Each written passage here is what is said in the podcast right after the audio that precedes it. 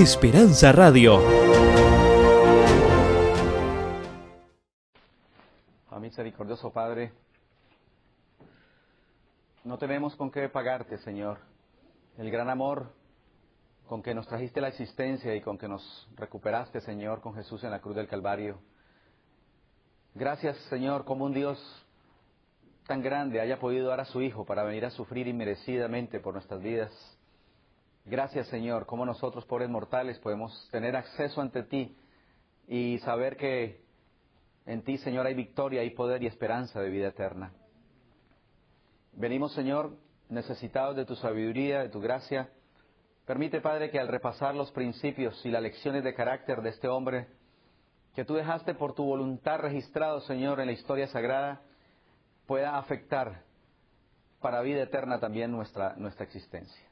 Te entregamos, Señor, esta clase, este seminario y a los jóvenes que han decidido estar aquí y así te invitamos para que seas nuestro maestro y agradecidos oramos en el nombre amado de Jesús.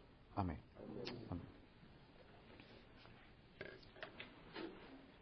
Quiero preguntar, ¿cuántos están aquí por primera vez en este, esta serie que estamos teniendo? Bueno, veo que estamos rotando. ¿Y cuántos estuvieron esta mañana? A ver, ahí hay un par. Ok, un par. Ok, quiere decir que puedo uh, adecuar un saludo para en este momento estamos dando comienzo a nuestro tema de esta tarde, a secretos del carácter y la vida victoriosa de un hombre llamado Daniel. Y alguien me pregunta, pastor, ¿y, por qué es importante hablar del carácter de hombres y mujeres como los cuales ustedes han escogido durante estos días? Uh, el manual de la felicidad, la palabra de Dios, no es otra cosa que un recuento de las altas y de las bajas de algunos personajes bíblicos que fueron registrados para enseñarnos que en Cristo Jesús somos más que vencedores. Eh, hemos estado repasando aquí en este seminario el secreto del carácter de la vida de Cristo, sus cuatro fuentes de poder. Estuvimos mirando el secreto acerca del discípulo amado, siete elementos que presenta el libro El Hogar, el Hechos de los, Hechos, Hechos de los Apóstoles, capítulo titulado Transformado por Gracia. Quiero recomendarles ese capítulo. También estuvimos estudiando entonces esta mañana en la transformación del apóstol San Pedro y los secretos de una mujer que aprendió a estar siempre a los pies de Jesús. En esta oportunidad quisiéramos ir al Antiguo Testamento para detenernos mayormente en algunos elementos importantes, pues cada uno de ellos presenta muchos, muchas verdades, pero vamos a detenernos en, en algunos que son de mayor relevancia uh, y que realmente son bien distintivos de la experiencia de este hombre llamado Daniel. La primera pregunta que ustedes tienen ahí en, en, en su resumen, y no las vamos a poder contestar todas por, por amor al, al, tiempo realmente, eh, pero están acá en este sílabo si alguno las quiere tener o luego consultar en la página web donde van a estar disponibles. Me gusta esta declaración que nos dice Daniel en el párrafo final de esta cita, fue en el espacio en blanco llenan un alto cedro del Líbano. Ojalá que la fe, la integridad y la devoción del profeta Daniel pudieran vivir en los corazones del pueblo de Dios hoy. Nunca se necesitaron tanto como ahora esas notables cualidades. La matutina, Dios nos cuida, página 119. ¿Saben? Es importante hablar del carácter, porque definitivamente es la huella digital que distingue a cada persona en esta tierra. El carácter es la raíz del árbol, como las ramas muestran la apariencia externa, es la raíz que sostiene ese árbol y que sustrae las propiedades alimenticias de esa planta. El carácter, dice Moody, es lo que nosotros somos en, lo oscuro. El carácter, dice Kei Kuzma, es la suma de los pensamientos, de los sentimientos, de los hábitos, de las motivaciones y de las acciones. El carácter, dice la sierva del Señor, es la cosecha de la vida. El carácter, dice el apóstol San Pablo, si pudiera entrar ahí en ese texto de 1 Tesalonicenses 5:23, que para mí lo es, sin forzar eh, el contexto. es todo nuestro ser, espíritu, alma y cuerpo guardado para la venida del Señor. El carácter es como dice Pedro en 1 de Pedro 3.2, el incorruptible ornato, lo que es de un espíritu afable y apacible delante de Dios. Yo pensaba en mis comienzos cuando el Señor me inquietó acerca de este tema, porque donde usted asista a alguna de mis iglesias, va a escuchar no menos de cuántas veces la palabra carácter. En los años que el Señor me ha permitido en este sagrado ministerio para su gloria y su honra, el Señor me ha inquietado profundamente y no es una nueva luz, sino una deuda para con Él de que definitivamente usted puede ser una persona muy próspera. Usted puede tener una elegancia espampanante, como hemos conocido figuras realmente, con mucha musculatura, con 90, 60, revienta o 90, pues ese es el deseo de muchas, ¿verdad? Muy cariñosamente, si hay alguna, ¿verdad? Pero creo que todas están en línea, todas están en línea aquí por la gracia del Señor. Ah, de verdad, jóvenes y señoritas, que mientras el hombre mira lo que está delante, el Señor escanea lo que hay en el fondo del corazón. La sierva del Señor dice que si queremos ser victoriosos, debemos colocar toda la fuerza, y yo lo parafraseo para decir toda la artillería para poder hacer correr las huestes del mal hacia el cultivo de nuestra mente, hacia el cuidado de las avenidas del alma, hacia cuidar realmente nuestro carácter, porque Juan, porque los apóstoles escritores como Salomón nos dicen Proverbios 4:23, ¿alguien se acuerda que dice Proverbios 4:23? Sobre toda cosa guardada. Guarda tu corazón. Y tiene que ver con el asiento del alma, nuestros pensamientos, nuestra mente. Quiero inquietarles, jóvenes, acerca del cuidado de nuestra mente, de nuestro cerebro. Esa es realmente la capital nuestra, porque no vamos a crecer más alto de lo que sean nuestros pensamientos, nuestros sentimientos. Ah, desde ya quiero invitarles para nuestro próximo tema, el seminario del que más me apasiona después de Jesús, si puedo pensar así, la primera persona que quisiera saludar en el cielo cuando llegue después de Jesús. Yo quiero conocer a Enoch, el primer hombre que llegó al cielo. Y quiero conocer a mi personaje de esta tarde con ustedes, un hombre de acero que tenía, dice la sierva del Señor en nuestra primera pregunta, y es comparado con un cedro del Líbano. Ahora, este hombre no llegó a estas condiciones por casualidad. Dice el segundo párrafo ahí en esta primera pregunta, que las refinadas cualidades mentales y el elevado tono de carácter moral no son fruto de la casualidad. Dios da oportunidades. Por, por, favor, jóvenes, recuerden esta declaración. Dios da oportunidades. El éxito depende del uso que se ha hecho de ellas te envié un mensaje, te envié un bote, una embarcación, te envié un helicóptero. Señor, ¿por qué no me salvaste? Dios no puede hacer nada por encima de mi terco corazón si no estoy dispuesto a concederle el homenaje de la voluntad, porque si no esto se llamaría predestinación. Y el Señor había creado robots y hay algo precioso y es el libre albedrío, la libertad de elección. ¿Saben? Esta cita es importante y dice que ese carácter no es el resultado de la casualidad. Dios da oportunidades, el éxito depende del uso que se ha hecho de ellas. Es necesario discernir prestamente las puertas que abre la providencia y entrar ansiosamente por ellas. Hay muchos, ¿cuántos? Muchos, que podrían llegar a ser hombres poderosos si como Daniel dependiesen de Dios para recibir gracia para vencer y fuerza eficiente para hacer su trabajo. Repasemos entonces en la pantalla uh, por qué es importante estudiar este libro y esta experiencia de la biografía de Daniel.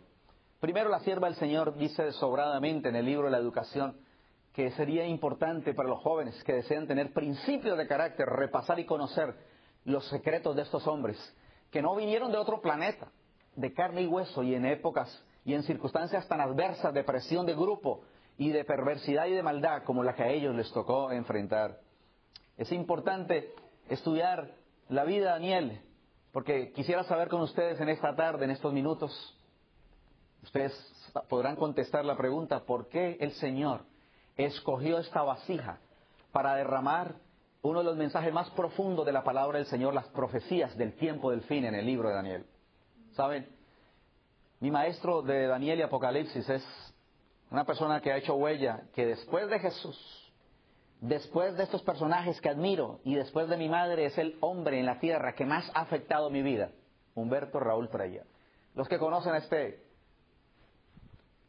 su generis especial, maestro, realmente siervo de Dios, ah, él tiene una serie grabada del libro de Daniel y él nos decía, quieren saber realmente por qué Dios escogió a este muchacho para vaciarle ese contenido tan profundo y tan sagrado. Quiero recomendarles la lectura de este libro para que se estacíen una vez más en la profundidad y en el secreto. Y todo comienza cuando son raptados de su tierra a muchos kilómetros de su casa en Jerusalén, llevados hombres a una extraña cultura. ¿Cómo quisiera pensar con ustedes en esta tarde lo que significa salir de nuestro contexto original? Algunos, la mayoría venimos de nuestros países de Centroamérica, Suramérica, pero piense por un momento en lo que significa, por ejemplo, en mi país, la triste experiencia del secuestro. Hay decenas y centenares de, colombianos y gente en el mundo que está siendo, que ha sido secuestrada. Han escuchado la noticia de una mujer que salió por lana y salió trasquilada. Ingrid Betancourt es una líder ah, que era candidata a la presidencia de mi país. Lleva siete años y se está muriendo de hepatitis B y otras cosas en medio de la selva. Con personas que raptaron, ¿verdad? Y, la trajeron en otras condiciones. Quisiera que pensaran por un momento en el secuestro de un muchacho, porque la experiencia es de fuego. Para que la comparemos con las cosquillas que hemos recibido en la vida, que nos parecen a veces tan desastrosas y tan inmensas que parecen derrumbar a algunos, que parecieran ser de plastilina, porque me asombra y me pregunto, Señor, si no he podido con los de a pie, ¿será que puedo con los de a caballo? Si con cosas tan sencillas como que me pisó un callo, me sacó la lengua, no me visitó, ya estamos tan, pero tan derrumbados. Yo quiero que me sigan en esta tarde con la experiencia de un muchacho, promedio 15, 16 años, que fue llevado de su tierra, lejanas distancias, lejos de su familia. Y ahora el rey está pidiendo encontrar muchachos con unas cualidades. Dice la palabra del Señor que Nabucodonosor andaba buscando jóvenes en quienes no hubiese tacha alguna, de buen parecer, enseñados en toda sabiduría, sabios en ciencia y de buen entendimiento e idóneos para estar en el palacio del rey.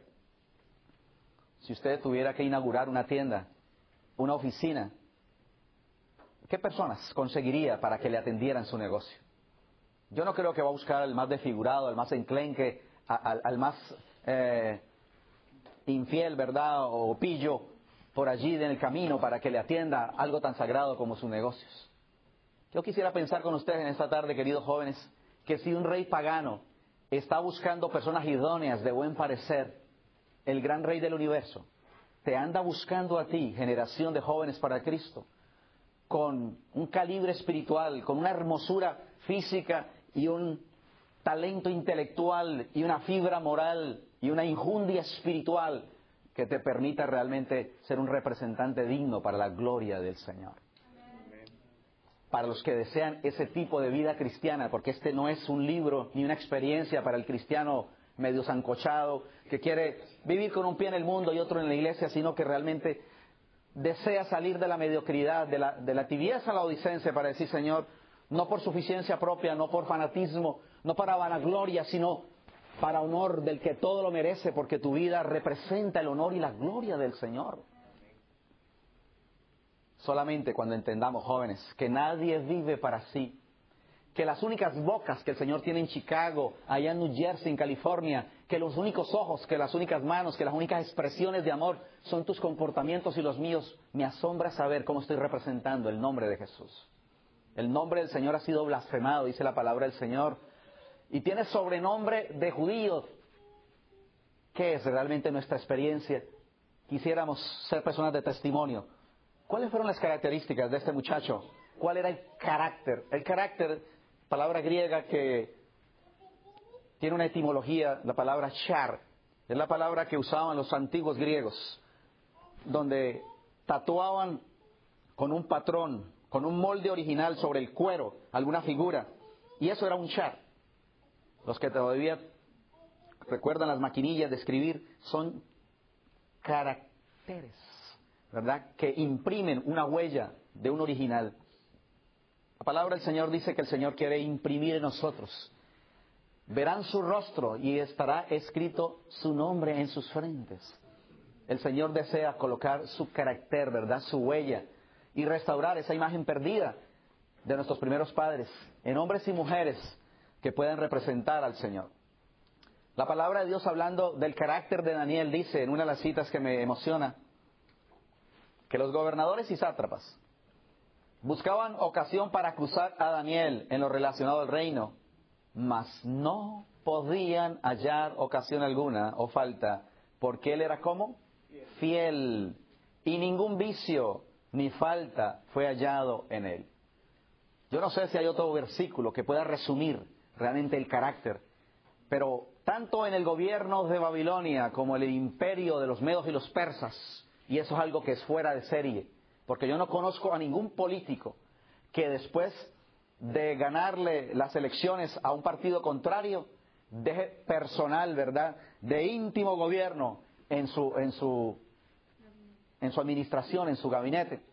Pero Dios hizo algo especial con este muchacho, que estuvo en el imperio de Babilonia y Darío el Medo se aseguró de que él iba a ser el principal entre 120 sátrapas, por la gracia del Señor, porque era fiel, un hombre de confianza y Dios lo quería allí. Ahora, ese nombre significa Dios es mi juez. Y a pesar de que quisieron cambiarle, ¿verdad? Su, su, su experiencia, no pudieron cambiar su carácter, le cambiaron de nombre, ¿verdad? La historia nos dice que fue en el año 606 antes de Cristo, a la edad de 15 años. Y su nuevo nombre, Belsasar, que significa Dios Bel, ¿verdad? Príncipe del Dios Bel. Este joven cautivo, llevado para ser primer ministro bajo los reyes de Babilonia, ¿verdad? Nabucodonosor y Belsasar, y bajo los reyes, ¿verdad? Persas, Darío y Ciro. Profetizó, nos dice la historia, durante 70 años, mientras él estaba en el palacio, Ezequiel estaba con el pueblo. Y allí comienza la historia, y quiero que ustedes recuerden esto porque esto es lo que hace la diferencia.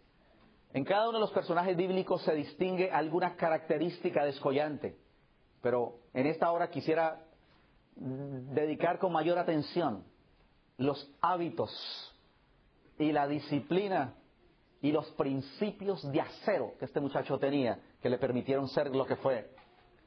¿Cuándo se les asignó aquella dieta? Ustedes conocen en Daniel 1.5. Dice el rey les asignó la mejor, me gustaría que aparezca como entre comillas, porque era la mejor para él, comida. Y el mejor, entre comillas, vino de su cocina durante el periodo de entrenamiento de cuánto? De tres años. Ahora, la palabra del Señor nos habla de los principios de este hombre.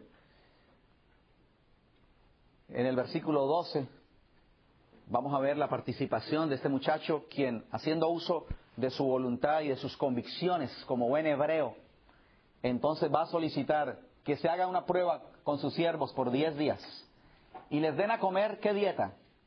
Legumbres y agua a beber. ¿Será que hay alguien que en esta tarde tiene alguna inquietud con este tema de los hábitos alimenticios, del estilo de vida? ¿Será que podemos decirle, Señor, habla que tu siervo oye? Saben, jóvenes, yo soy el resultado de la misericordia del Señor y alcanzado a través del evangelismo de la salud. Mi padre era un fumador en mi hogar había problemas de salud. Mi madre sufría de un asma a punto de reventarse. Yo sufría de, de, rinitis, de, faringitis, de laringitis, de gargantitis y todas las itis. Yo recuerdo aquellos alacranes, ¿verdad? Que a mí me aplicaban bezetacil de un millón doscientas mil unidades, que me hacían corcoviar, como alguien diría. Y yo, yo viví una infancia muy, muy, muy adolorida en eso, de, de, tener que mantener con gripas y unas fiebres impresionantes a punto de sacarme las amígdalas. Hoy quiero testificar al Dios que me escucha y al Dios al cual tú y yo servimos. De que cuando tú honras al Dios de la Biblia y los principios, Dios va a honrar a los que le, a los que le obedecen. Y en esta tarde estamos estudiando los principios de este joven que comienza, comienza haciendo una solicitud, ¿verdad? Para que le permitan sostener la dieta y los principios que él, como israelita, cierto, ha sabido conocer. ¿Cuáles fueron los secretos de este muchacho? Permítame compartirles cinco elementos de la fortaleza espiritual de Daniel. En primer lugar, vamos a estudiarlos. La justicia de Daniel no era la justicia propia, era la justicia de Dios, número uno. Número dos, este muchacho era un muchacho humilde y había confesado sus equivocaciones y las del pueblo de Israel. En el capítulo 9 vamos a encontrar una linda oración. En tercer lugar, Daniel usó las armas de Dios. ¿Cuáles? En primer lugar, usó la oración. Este muchacho era un hombre abstemio, ¿verdad? No tenía problemas con ayunar y con estudiar diligentemente las escrituras. Hay las tres herramientas y arsenales que aceptó por fe de, de parte de Dios. En cuarto lugar, Daniel realmente cooperó con el Señor. Vamos a leer unas citas bien uh, especiales que están en su documento. Y en última instancia, o mejor dicho, como ejemplo de esa forma en la cual Daniel cooperó, en primer lugar, eligió vivir realmente los principios del cristianismo, eligió que su cuerpo era templo y lo limpió, ¿verdad?, para la presencia del Señor, cuidando las avenidas del alma. Y en quinto lugar, Daniel fue un hombre que testificó, ¿verdad? Testificó con su carácter acerca del amor y del poder del Señor. Uh, vamos a irlas desglosando poco a poco, las van a encontrar en el camino, así que, ¿qué nos dice la palabra del Señor en el libro de Daniel acerca de la justicia? Y ese es un tema que es digno pues de tratar más ampliamente. Al resumir realmente la experiencia del carácter de Daniel, sería bien tener en cuenta la declaración del apóstol Pablo en Hebreos 11:33. No encuentro el nombre de Daniel allí, pero sí encuentro la experiencia de Daniel, de la cual se dice que por fe ganaron reinos, obraron justicia, alcanzaron promesas, taparon la boca de leones. ¿Quién sino Daniel, verdad? Del cual se está refiriendo un muchacho humilde, pero digno de ser registrado en el, capítulo de los campeones de la fe. Dice la mensajera del Señor hablando del carácter este, de este joven, que este carácter se presenta al mundo como un notable ejemplo de lo que la gracia de Dios puede hacer por los hombres caídos, por naturaleza y corrompidos por el pecado. El relato sobre su vida, noble y llena de sacrificio, resulta de ánimo para nuestra humanidad común. De Él podemos recibir fuerza para resistir noblemente la tentación y con firmeza y con la gracia de la mansedumbre defender lo recto bajo la más severa prueba. Vienes de una situación muy probada allí en la universidad, en el trabajo, sientes acoso, sientes que ya casi están por dar el precio de tu conciencia y estás que, que claudicas y que te rindes Saben, el enemigo no respeta a nadie, no respetó ni a Jesús. No va a respetar jóvenes con deseos sinceros y con buenas intenciones. Se le acercó para decir todo esto simplemente con una arrodilladita. ¿Cuántos jóvenes venden su moral y su dignidad simplemente por arrastrar, verdad, un principio, por un rato de placer, por 30 miserables monedas de plata, verdad, el mismo Judas, negando y vendiendo al Señor pero Daniel es un digno ejemplo de que puede ser, se puede ser firme y fiel, cristiano de verdad. Yo tengo tres hijas, he dicho varias veces, y de verdad anhelo que mis hijas no se ensucien ni se empantanen con lo vulgar de este mundo. No hay nada más precioso, querida señorita que me escuchas, que vestir de blanco el día de tu matrimonio. No hay nada más precioso, querido joven que me escuchas, que guardar esa pureza para una mujer digna que el Señor haya apartado para ti. No hay nada más precioso que participar de la raza más pura que el Señor tendrá, los 144 mil que estarán en pie para dar la bienvenida al Señor Jesucristo en la hora difícil, que no se contaminaron, pues son vírgenes y son sin mancha, pues han lavado sus ropas en la sangre del Cordero. Este mensaje es para el cristiano que teniendo luchas no tan fuertes seguramente como las de este joven, porque no conozco a alguien que esté siendo secuestrado, usted los veo en libertad y en mocedad y, mucha bendición, pero este muchacho le dio lo mejor de su vida en otra cultura y lejos de su casa, en un ambiente probatorio y de presión de grupo como ninguno realmente la puedo hasta ahora uh, entender. Al hablar del carácter de Daniel, resaltan las siguientes cualidades que quiero que ustedes recuerden y están allí, ¿verdad? En su prontuario, en su resumen, en la primera pregunta. ¿Cómo se compara el carácter de Daniel? Daniel fue un alto cedro del Líbano, fue firme, donde muchos habrían cedido, fue verdadero, donde ellos habrían sido falsos. Fue fuerte, donde otros habrían sido débiles. Daniel fue un alto cedro del Líbano. Te dejo como inquietud investigar cedro del Líbano. Busca en un comentario bíblico y te vas a dar cuenta la profundidad que puede enriquecer que este muchacho no era, no era sobornable, no, no, no lo podía tumbar ni cualquier tempestad ni huracán. Ojalá que la fe, la integridad y la devoción del profeta Daniel pudieran vivir en los corazones del pueblo de Dios de hoy. Nunca se necesitaron tanto como ahora esas nobles cualidades. Matutina, Dios nos cuida, página 119. He aquí los secretos de la vida de este hombre. En primer lugar, no hay victoria si no es por la gracia y por la justicia de Jesús. Quiero leer esta cita importante de la inspiración, fe y obras, página 17, que dice lo siguiente se ha hecho claro y manifiesto que no es posible mediante mérito de la criatura realizar cosa alguna en favor de nuestra posición delante de Dios o de la dádiva de Dios por nosotros. Si la fe y las obras pudieran comprar el don de la salvación, entonces el Creador estaría obligado ante la criatura. Jóvenes, fue la gracia y la iniciativa y la misericordia del Señor como se la ofrece a cada uno de nosotros. Y ahora vamos a ver la parte que hizo Dios y la parte que cooperó Daniel. Pero Daniel 1.9 dice, por ejemplo, que puso Dios a Daniel en gracia y en buena voluntad con el jefe de los eunucos. ¿Es esa tu oración cuando tienes que ir a representar al Señor a otra parte? Porque es que Dios actúa y nosotros escogemos, elegimos, solicitamos. Así que Daniel está siendo llevado de su casa pero ahora Dios va a dar una bendición especial, ¿verdad? Y Daniel reconoce que todo proviene del Señor, dice Daniel 2.23, a ti, oh Dios de mis padres, te doy gracias. Y te alabo porque me has dado sabiduría y fuerza y me has revelado lo que te pedimos. Más ampliamente, Daniel, hablando acerca de la gracia y la justicia, nos va a decir en una declaración Quisiera compartir esa cita si la voy a encontrar. Pero quiero que recordemos esto, jóvenes. He presentado a varios, en varios seminarios ya este libro que quiero recomendar.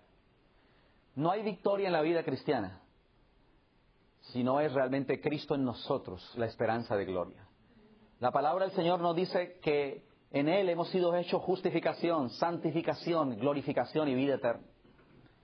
Eh, las citas Quisiéramos tener tiempo para revisarlas, muchas de ellas. Pero quiero recomendarles, para ampliar esta primera idea del secreto de la victoria de un joven cristiano y de Daniel, el tema de la justificación por la fe, que es la gloria de Dios que abate en el polvo, la gloria del hombre y hace por el hombre lo que el hombre no puede hacer por sí mismo. Solamente cuando estamos en el polvo, y la palabra humildad viene de la palabra latina humus, que significa tierra, cuando usted y yo nos hacemos tierra, cuando usted y yo como Saulo de Tarso estamos en el piso y podemos decirle, Señor, ¿qué quieres que yo haga? Cuando usted le otorga al Señor la voluntad, entonces el Señor empieza a actuar. Y fue la justicia de Cristo, ¿verdad?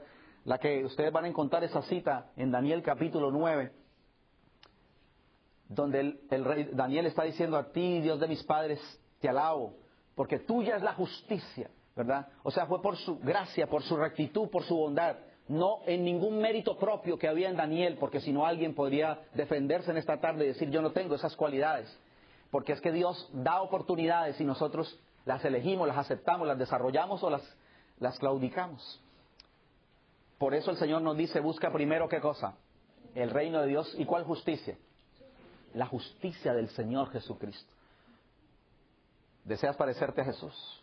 ¿Deseas tener los secretos de victoria sobre la tentación? Necesitamos enamorarnos del Señor y conocer esa vida maravillosa en los evangelios, en el deseado de toda la gente, y teniendo un encuentro diario con Él, haciéndolo como lo más importante y lo primero de nuestra vida. Escuchen esta tremenda declaración. La justicia por la cual somos justificados es imputada. Nadie hizo nada. Cuando nacimos ya Jesús había muerto por nosotros. La justicia por la cual somos santificados es impartida. Aquí está, aquí está el punto neurálgico del cual necesitamos inquietarnos, ¿saben? Hay una teología barata que rueda en miles y miles de iglesias. El mundo evangélico ha permeado el cristianismo. Nuestra iglesia nació del mundo protestante. Sí, Dios es amor, pero Dios es justicia también. Y la palabra inspirada a lo que estamos leyendo ahora nos dice qué es lo que ocurre. Todo el mundo habla del amor y de la justicia. Cristo murió en la cruz, sí. Alguien me dijo que hasta el diablo se iba a salvar. ¿Sabe? Dios envió a su Hijo a esta tierra para pagar nuestra penalidad. Pero ahora nos ofrece la justicia impartida, que es la santificación, que es por la fe. Cuando usted le ha entregado esa voluntad, el Señor se la devuelve refinada y santificada y mora a través del Espíritu Santo. Y esta es la experiencia que tenía Daniel. Realmente tuya es la justicia, decía Daniel. La primera es nuestro derecho al cielo, cual la justicia imputada, la muerte de Cristo en la cruz del Calvario. Y la segunda, nuestra idoneidad para el cielo. Hay muchas personas que han falsificado y malentendido el mensaje de la salvación. La sierva del Señor dice que hay uno en cien que entiende el plan de la salvación. ¿Seré yo maestro? Queridos jóvenes, de verdad que el Señor va a premiar la fe de aquellos que protestan a una fe promedio y a tener solamente intenciones de no hacerlo, no, hacerlo malo. Necesitamos tener realmente una experiencia íntima para experimentar lo que significa nuestra idoneidad para ir al cielo. Ahora, el texto que yo quería leer es este. Tuya es, Señor, la justicia. Y nuestra la confusión de rostro. De Jehová nuestro Dios es el tener misericordia y el perdonar.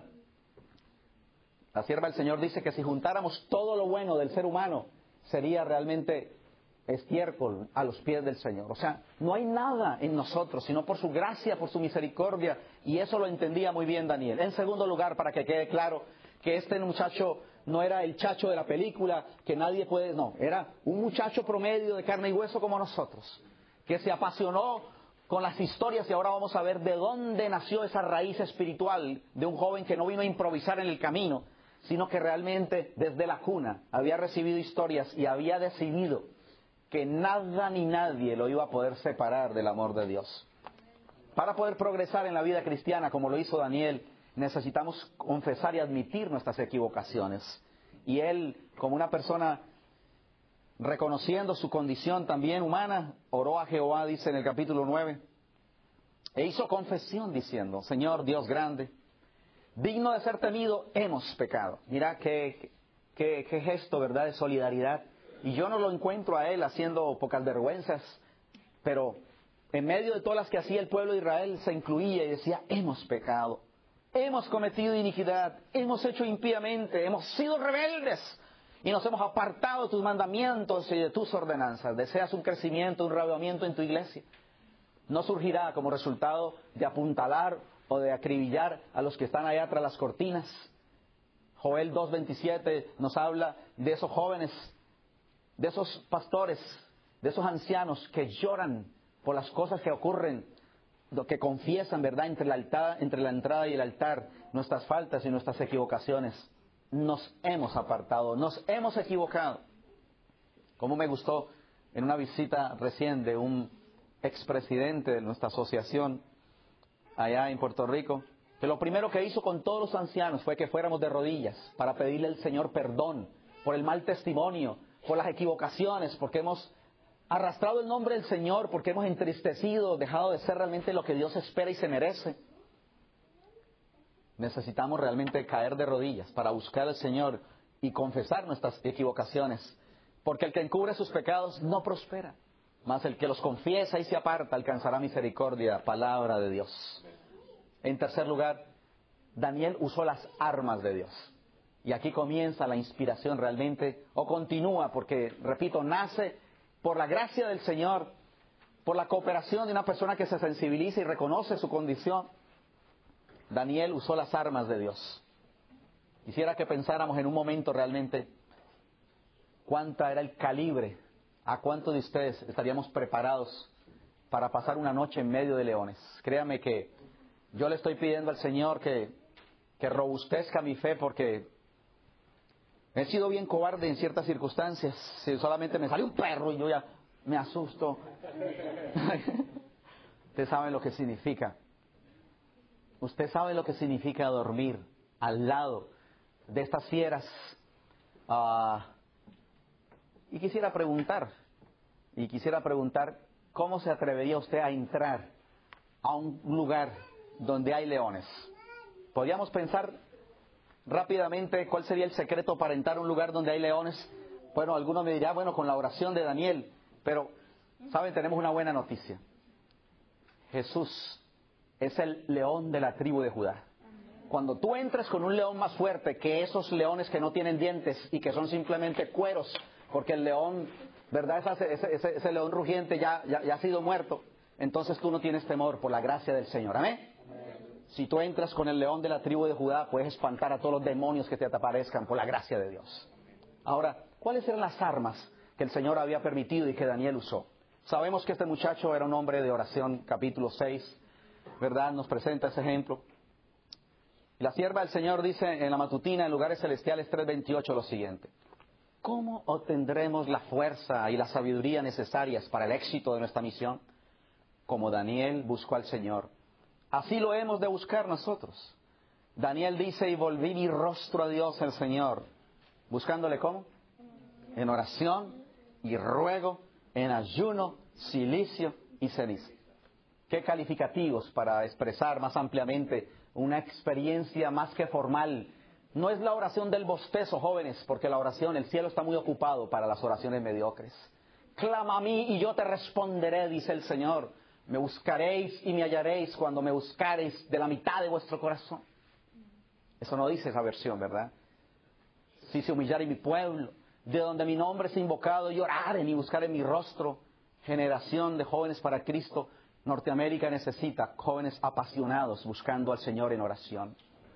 Ah, lleva esta inquietud a tu iglesia local para que formes, por la gracia del Señor, un ministerio, un comité de oración lo que no nace de oración, ¿verdad? Nace para fracasar y esta fue la arma, el arma que este muchacho buscó. El Dios que escuchó la oración de Daniel, dice la sierva del Señor, escuchará las nuestras cuando acudamos a Él arrepentidos. Nuestras necesidades son tan urgentes como las del profeta. Nuestras dificultades son tan grandes como las suyas. Y necesitamos tener qué cosa? Su misma firmeza de propósito y echar con fe nuestra carga sobre el gran portador de las cargas. ¿Oraba cómo?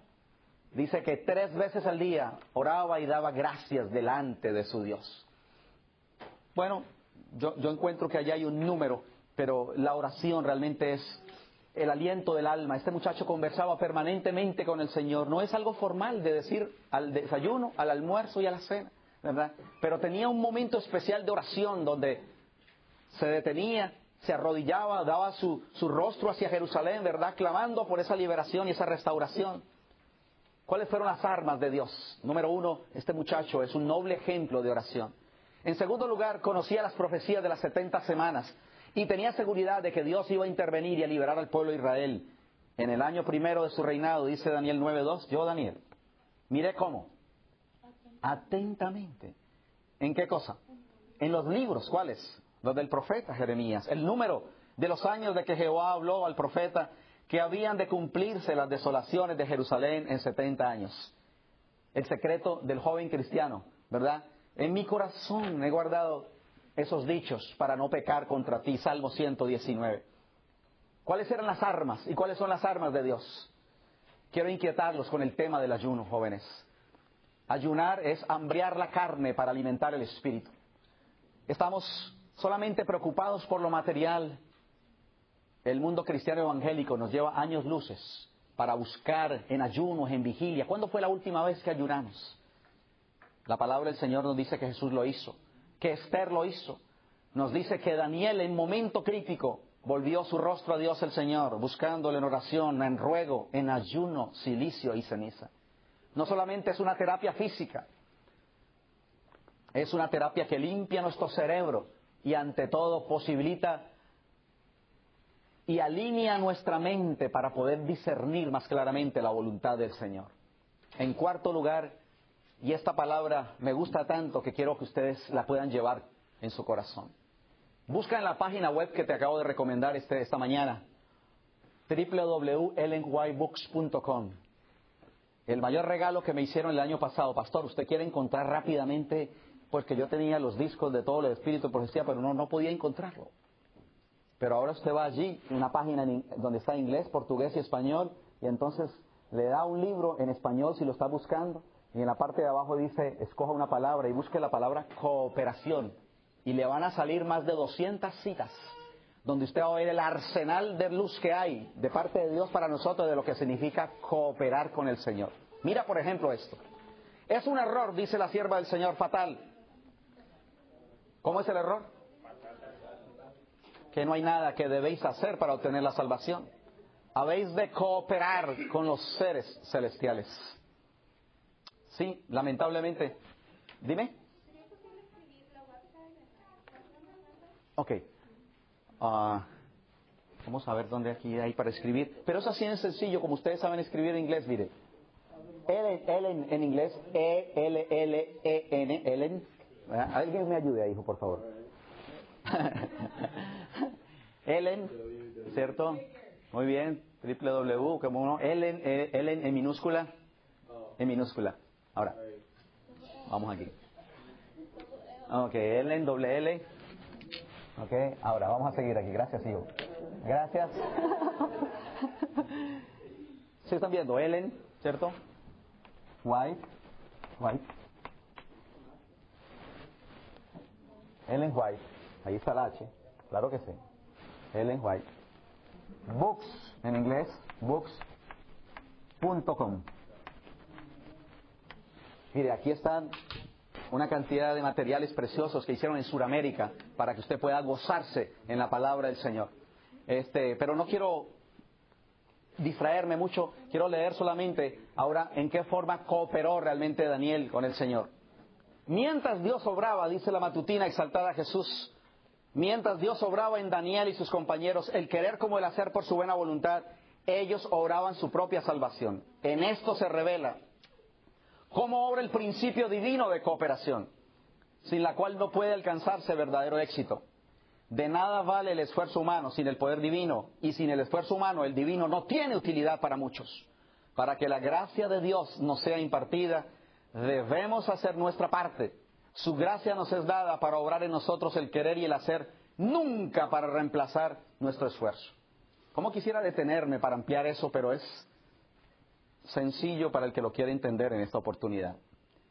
Te envié un mensajero, te envié una embarcación, te envié un helicóptero. Señor, ¿por qué no me salvaste? Dios no está en la presunción.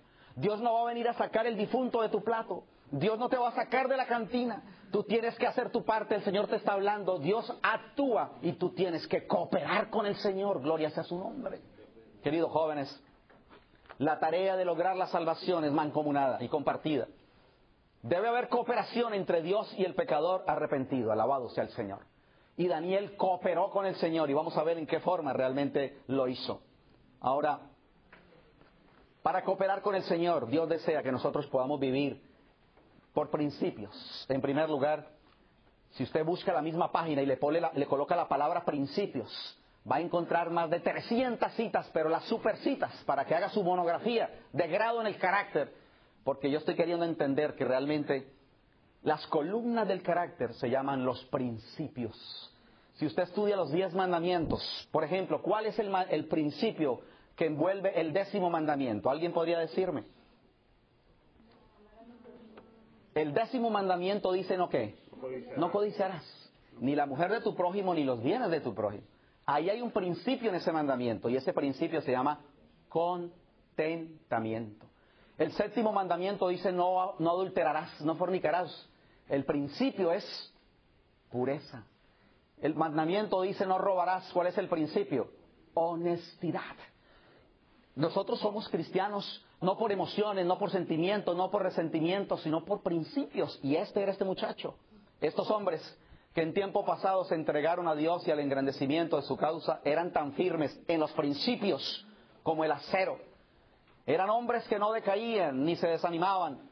Hombres que como Daniel estaban llenos de reverencia y celo por Dios, llenos de propósitos y aspiraciones nobles. Eran tan débiles e impotentes como cualquiera de los que hoy están ocupados en la obra, pero ponían toda su confianza en Dios. Alabado sea el Señor. Quisiera ahora desarrollar con acelerador el poco tiempo que me queda, pero realmente aquí está la clave de este muchacho. ¿Quieren saber ustedes qué es un principio? Los diez mandamientos son principios. El mensaje del Sermón del Monte son los principios del reino de los que quieren vivir en el cielo. Principio es una declaración, dice un autor que considera, se considera definitivo acerca de lo que es correcto y de lo que no es. Es vivir con integridad, ser constante, no ser sobornable, ser inquebrantable, tener carácter. ¿Deseas tú ser esa clase de cristiano? Ese era el secreto realmente de Daniel, un muchacho que estaba era en lo correcto, en lo puro, en lo justo, en lo amable, donde hay principios de verdad. La pregunta ahora a contestar es ¿cuándo aprendieron estos jóvenes hebreos esos principios inamovibles de su fe? Profetas y Reyes 3:51 dice, entre los hijos de Israel que fueron llevados a Babilonia al principio de los 70 años de cautiverio, se contaban patriotas cristianos, hombres que eran tan fieles a los qué? A los buenos principios, como el acero, que no serían corrompidos por el egoísmo, sino que honrarían a Dios aun cuando lo perdiesen todo. Así que estos muchachos no vinieron a improvisar, a pensar, bueno, déjame ver cómo cambian las cosas, yo de acuerdo a la cultura. No, hermanos, ellos realmente sabían para dónde iban, y eh, no eran negociables. Dice el maestro Humberto Treyer que si nuestras acciones están movidas por sentimientos o impulsos del momento, nuestra vida será arrastrada sin rumbo definido, siempre improvisando, siempre fracasando, lastimándonos unos a otros y lastimando a otros, esclavos de circunstancias en el hogar, en la comunidad, en la iglesia. La razón por la cual yo encuentro, jóvenes, y nosotros en el ministerio, Pastor Gómez, una inconstancia, un raquitismo, una, vida del bostezo y del desánimo, es porque realmente no hemos nacido para ser cristianos realmente fundados sobre la roca y en principios, sino por arrebatos, por sentimentalismo, por emociones, por resentimientos. Cuando sale el sol, se derriten. El cristiano con principios dice como Job, aunque me maten, en él voy a confiar. El cristiano con principio dice como Pablo, nada ni nadie, ni la vida ni la muerte me separa del amor de Dios. El cristiano con principios como Daniel dice, échele candela al fogón, que no tengo que pensarlo, si Dios me libra, amén, y si no también, no voy a adorar la estatua que tú levantaste. El cristiano con principios le dirá a la bestia que no tiene que pensarlo cuando se levante, ¿cierto?, eh, la imagen de la bestia y la ley dominical. Jóvenes, nosotros no vivimos con temores ni con miedos, vivimos realmente de toda palabra que sale de la boca del Señor. He aquí nuestro Dios, decían estos muchachos. A quien servimos puedes librarnos del horno de fuego ardiendo y de tu mano, Rey. Y si no sepas que no serviremos a tus dioses, ni adoraremos la estatua que has levantado. Pensemos por un momento qué significa realmente ser cristianos. Por principios, no por impulsos, no por emociones, no por sentimientos, no por caprichos, no por resentimientos, no por razonamiento. Qué tema el que tuvo el pastor Stephen Bohr, hablando acerca de los cinco elementos que tiene el diablo para destruir a los muchachos, ¿verdad? Y una de esas cosas es que viven simplemente por los sentidos. Esta, esta me gustó. Necesitamos cristianos realmente anclados sobre la roca y que no nos mueva sino la misericordia, verdad, y la voluntad del Señor.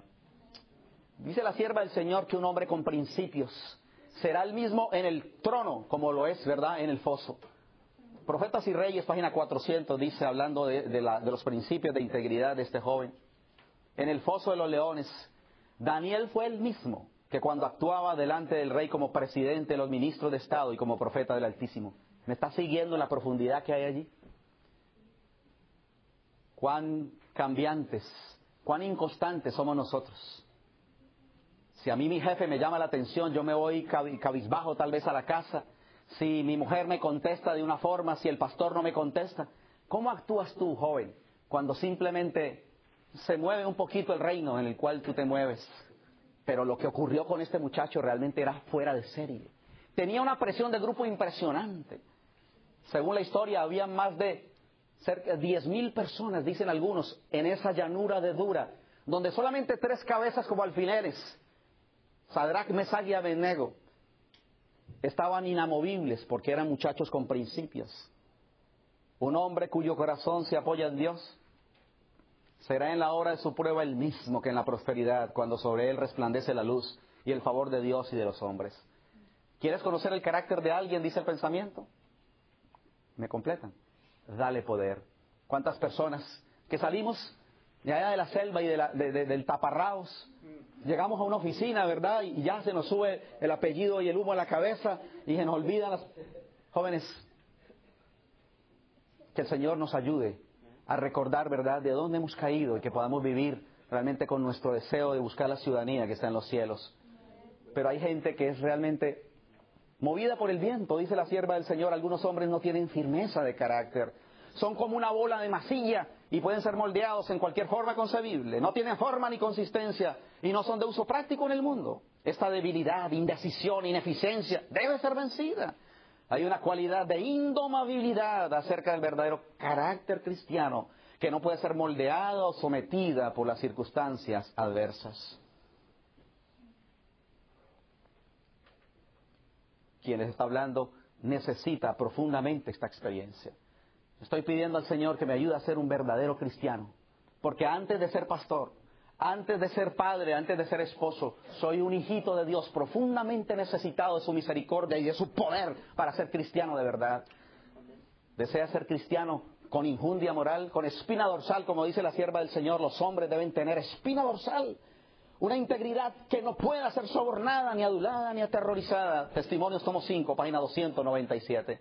Hermanos queridos, el ejemplo de oración de Daniel dice, ningún poder ni influencia podía apartarlos de los principios que habían aprendido temprano en la vida por un estudio de la palabra y de las obras de Dios. ¿Quieren conocer otro muchacho con pantalones de acero y con principios? Estudien la vida de José mientras nos volvemos a ver. Les quedo viendo ese tema y deseo realmente que mantengamos en tanta comunicación como sea la voluntad de Dios porque Dios quiere que haya un ejército, ¿verdad? Con líderes y jóvenes que realmente unan sus esfuerzos para prepararnos de verdad para el regreso del Señor. Daniel no disimuló ni se asimiló a la cultura en la cual se encontraba. Por el contrario, cuando Daniel supo que el edicto había sido firmado, entró en su casa. Y como lo hacía normalmente, abiertas las puertas, ventanas de su cámara que daban hacia Jerusalén, se arrodillaba y oraba y daba gracias delante de Dios. Y lo digno de subrayar ahí es como lo solía hacer que no se te olvide, ni se, tuvo, ni se suba, ¿verdad?, el apellido allá a, a la cabeza, cuando realmente el Señor nos dé una bendición adicional. Tenemos marcadas ilustraciones acerca del poder sostenedor de los principios religiosos firmes. El insaciable foso de los leones no pudo impedir que Daniel continuara con sus oraciones diarias, alabado el Señor. Ni tampoco el horno de fuego fue capaz de inducir a Sadrach y a sus compañeros a postrarse delante del ídolo que Nabucodonosor había levantado. ¿Cómo pudiéramos concluir en esta hora, queridos jóvenes? Se necesitan jóvenes con principios, ¿saben? Necesitamos personas con principios. Finalmente, al hablar de los secretos de este muchacho que tenía una justicia, que era la justicia de Jesús. Este muchacho que era humilde y confesaba las equivocaciones propias y las de su pueblo. Este joven que cooperaba con el Señor y vivía con principios también aprendió a cuidar las avenidas del alma. ¿Quiere ser un joven próspero y victorioso sobre las tentaciones? Solo usted y nadie más. Dice cada día con Dios, página 66, puede controlar sus pensamientos. Vamos a dejar de esto para hablar acerca del siguiente personaje. Dice que en la lucha por alcanzar la norma más alta, el éxito o el fracaso, dependerá mucho de su carácter y de la forma como estén encausados sus pensamientos. Así que ah, revisen, por amor al tiempo, cómo cuidó Daniel las avenidas del alma. Porque él vio lo que estaba ocurriendo. Él escuchó las amenazas que habían contra su muerte, pero tuvo oídos anticonceptivos a toda la presión que había y colocó su mirada realmente en el Señor y su tacto y su gusto y su vida realmente no quiso ser contaminada, aunque escuchó, ¿verdad?, que el, el rey con gran, ¿qué? Ira. Y con grande enojo mandó que matasen a todos los sabios de Babilonia. Él no se perturbó. Jóvenes, llevemos todo al Señor Jesucristo y no permitamos que las noticias, que lo que se observa ni nada nos pueda separar del amor de Dios. Más bien que nuestra medida sea la de Pablo, que todo lo que es verdadero, todo lo que es qué, respetable, todo lo justo, todo lo puro, todo lo amable, lo que es de buen nombre, lo que tiene virtud alguna, lo que es digno de alabanza, solamente en eso podamos pensar, alabado sea el Señor. Necesitamos cuidar las avenidas del alma, pero saben, este tema no puede concluir si no hablamos realmente del gran secreto del cual quisiéramos ampliar mayormente, y era y es el cuidado del templo que este muchacho hizo acerca del cuerpo. Daniel cooperó con el Señor a limpiar el vaso donde mora el Espíritu Santo. Daniel determinó, Daniel escogió, Daniel le pareció. Eso significa la palabra propuso en su mente, en su corazón, que no se iba a contaminar, ¿verdad? Con las aguas negras, ¿verdad? Con la Coca-Cola del Rey. Queridos jóvenes, que Dios nos ayude para alcanzar toda victoria.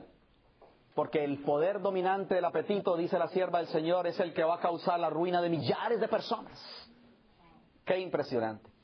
Que si hubiesen vencido en este punto, habrían tenido fuerza moral para obtener la victoria sobre todas las demás tentaciones de Satanás.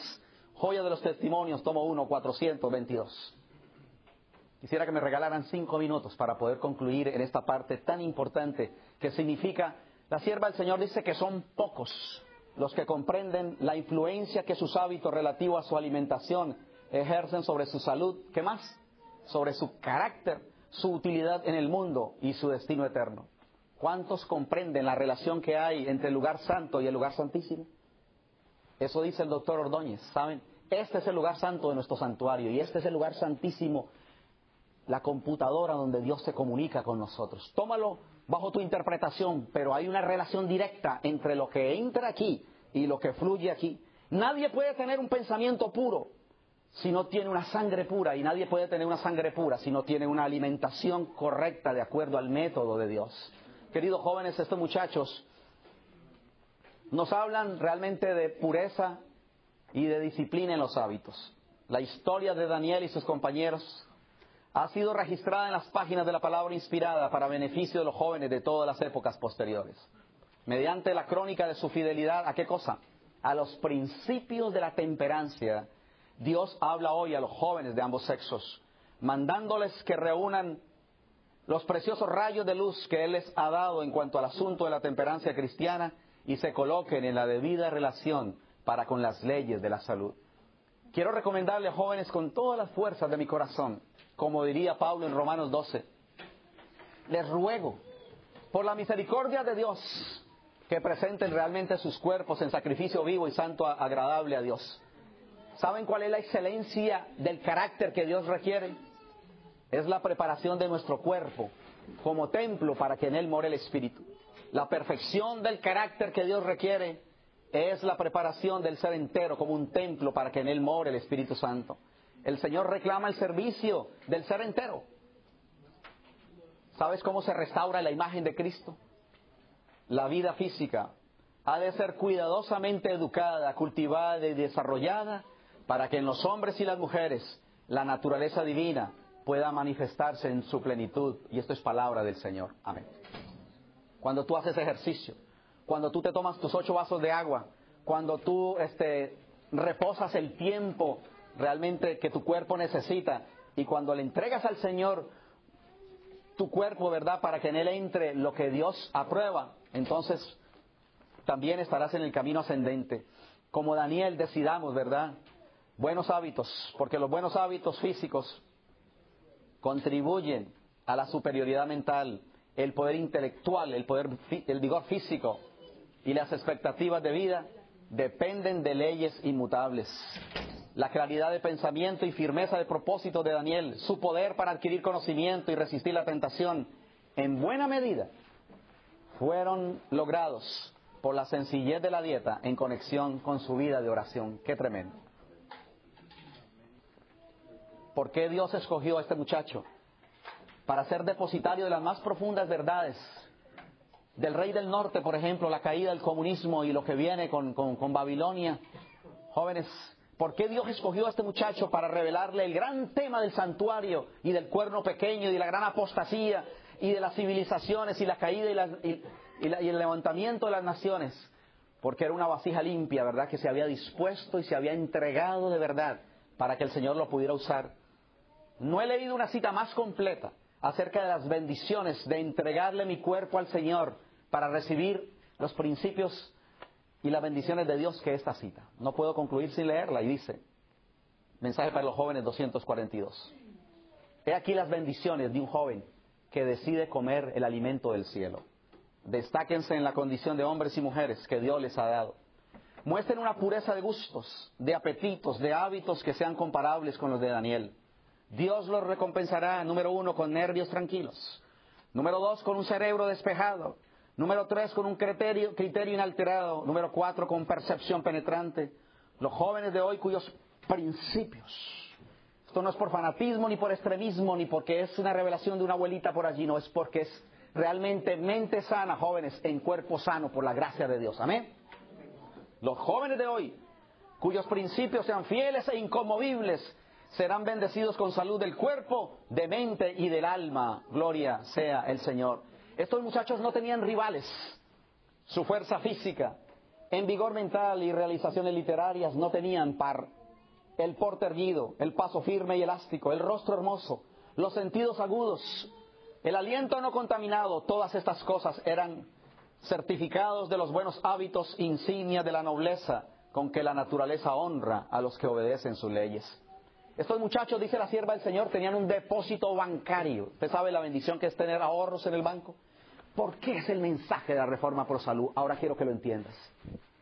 Jóvenes, una persona que le ha entregado su cuerpo al Señor, primeramente Dios se siente honrado, ¿verdad?, de esa persona que quiere agradarlo. Y usted va a estar con un cerebro más despejado y con una voluntad más santificada para decirle no al pecado y poder reconocer las artimañas del enemigo de las almas. Vivimos embotados, la gente está bostezando, le da lo mismo 8 que 80 y cuando se le aparece la diabla dice, ay, yo no puedo decir que no. Jóvenes, la razón de nuestra mediocridad, de nuestra falta de columna vertebral y de valor, es realmente la falta de principios y de amor realmente para agradar al Señor, cual sea la situación.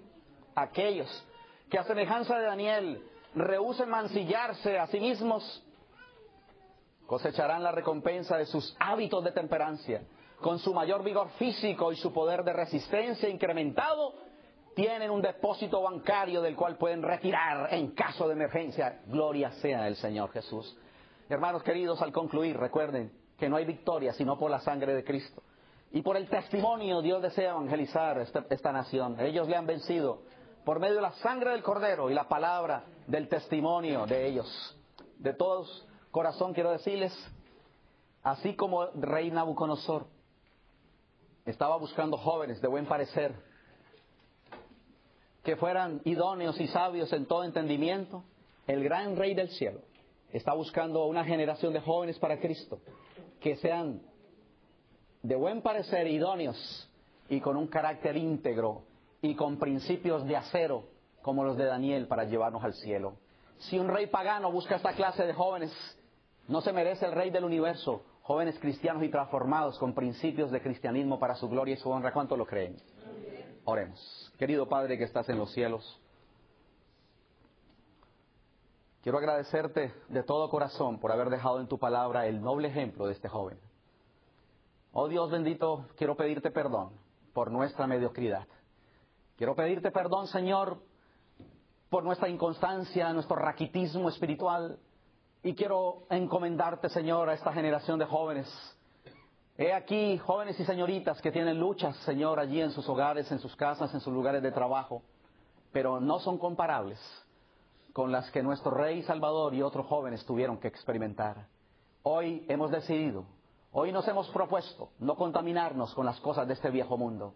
Hoy entendemos que el secreto de la victoria es la justicia de Cristo, la humildad para reconocer nuestras equivocaciones.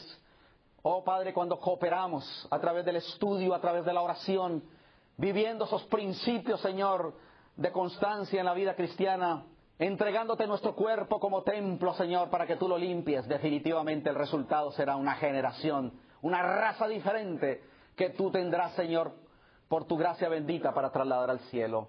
Gracias y que los principios de esta tarde pueden hacer nuestra, nuestra diferencia, Señor, por tu gracia y tu poder, desde ahora y para siempre, en el nombre de Jesús. Amén. Gracias. Si hay alguno que no ha recibido el resumen del tema, por, tal vez hay algunos, y estamos entrando en nuestro tema final, ¿verdad? Para los que están con nosotros ahora. Gracias.